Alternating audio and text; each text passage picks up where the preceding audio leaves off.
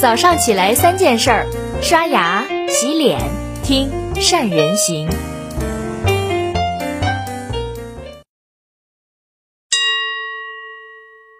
大家好，我是善人。今天跟大家探讨一个关于企业的转型的问题。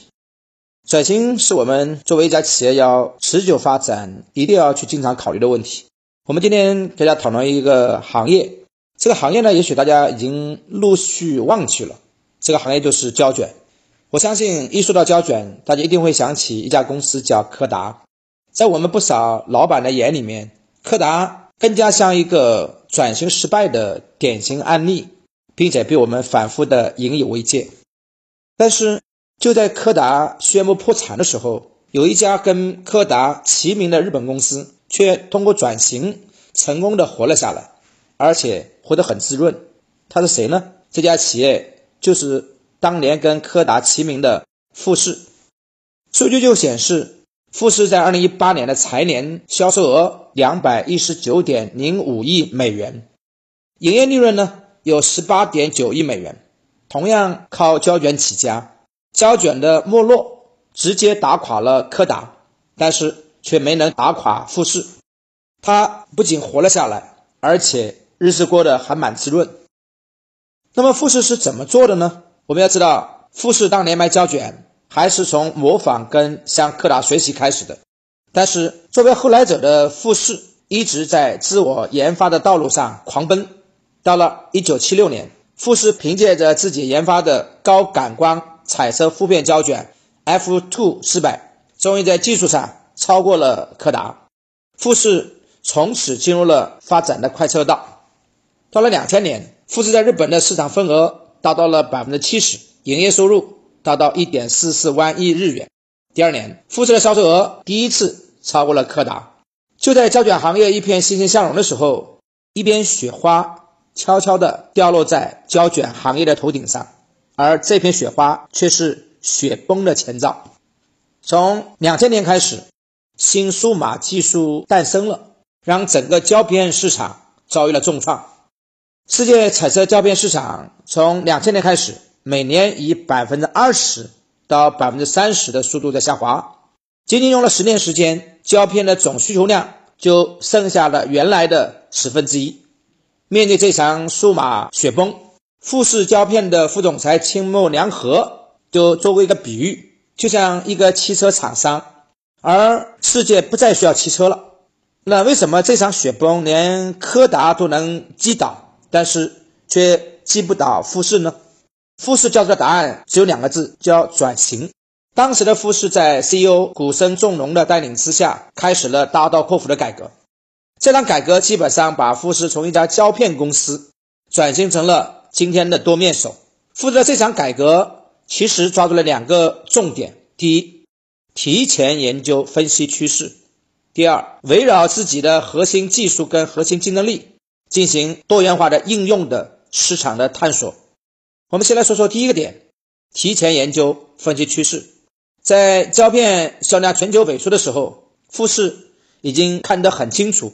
假如守在数码技术成像的领域里面，销售额最多也只是数千亿日元的规模。因为后来的数码电子产品，每一个厂家都可以从外部购买元器件去组装，所以对手会非常非常多。所以。要想靠数码产品，尤其是数字相机去撑起一个万亿帝国，简直不可能。富士胶片认为，走出危机的关键，要首先要确认公司拥有什么样的技术，在什么样的领域能够进一步应用这些技术。通过把核心技术做迁移，把人才、把研发技术资本投入到跟原来的核心胶片有关的技术，包括银的技术。银是其中的管光材料，胶片的主要成分是明胶，也就是用胶原蛋白提纯的物质。胶片片基是 TIC 膜，胶片的厚度大概只有二十微米，这其中包含了有二十多层的感光层，一百多种化合物跟各种高能性的粒子。富士循着它的核心技术，重点向六个业务板块去发展，包括印刷、数码影像、医药、化妆品跟高性能材料。各个领域，讲完第一点呢，我想跟大家讲第二点，围绕自己的核心技术跟核心竞争力进行多元发展。其实我前面已经讲过了，复式转型一定是围绕着我的最核心的技术。原来的表面上只是胶片，但是我的核心的部分是我的底层的各种技术。在富士胶卷转型的同时，柯达也在转。柯达怎么转呢？他的做法是涉足医药，授权贴牌生产数码电子产品。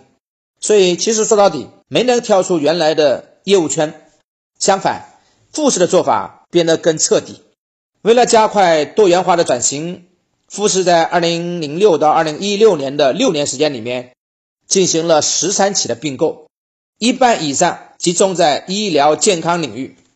简单点说，跟胶卷核心技术有关而且潜力巨大的领域，我都要做。就是胶卷这件事情，我不碰了。我记得在柯达破产的时候，富士的 CEO 古生仲龙就说：“我不希望去批评柯达，柯达是一个。”非常优秀的竞争对手，但是在数码时代，柯达的经营确实有点迷失了方向。事实上，柯达也没做错什么。如果非要找出他真的做错了什么的话，那就是败在了一句话，叫路径依赖上。什么叫路径依赖？也就是说，一旦人们做了某件事情做顺手了，而且曾经取得了成功，那么这种选择。就产生了依赖，就像一个人走上一条路，他不懂得去转弯，一直走下去。这种惯性的力量会让这种选择不断的自我强化，并且让大家轻而易举走不出去。拿企业经营来说，路径依赖就是那些曾经成就过你的东西，最后可能毁了你。只不过历史的年轮几乎是百分之九十九点九九的时间，都是在路径依赖的轨道上持续前进的。而一家公司，假如要想长盛不衰，一定要去摆脱路径依赖的魔咒。要想摆脱路径依赖，就必然要转型。但是，转型确实很难，绝不是几句话就能说完的事儿。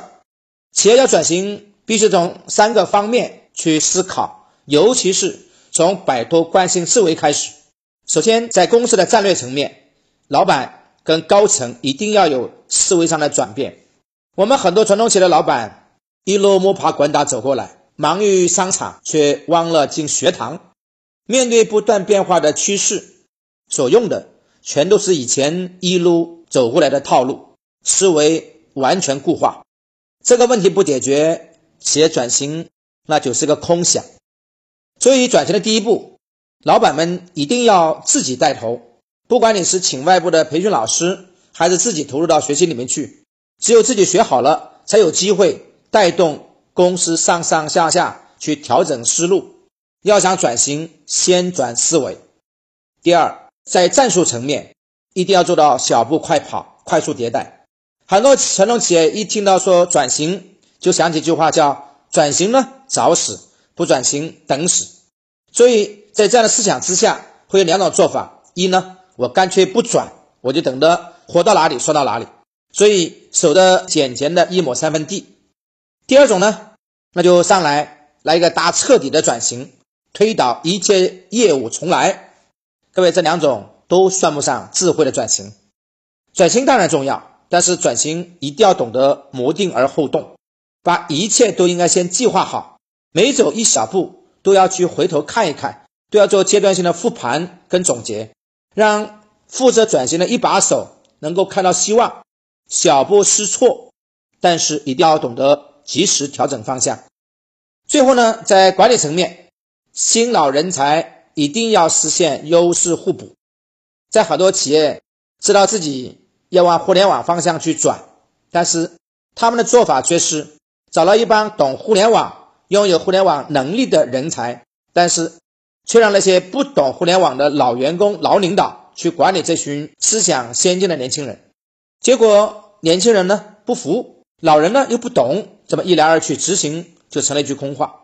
所以转型期的人才配置一定要找到一个平衡点，去把老人新人融合起来，实现优势互补。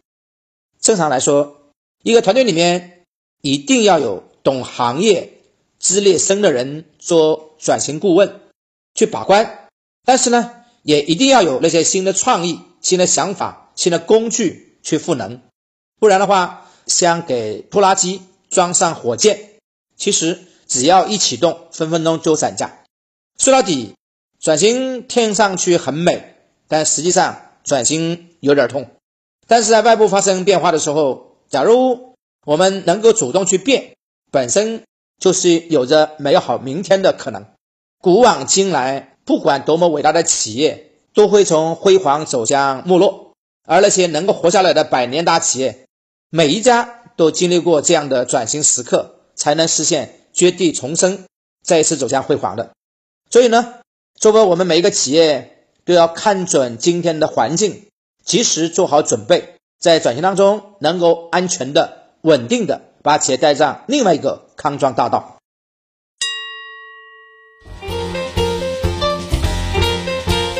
关注善人行微信公众号，每天早上六点三十分，咱们不听不散。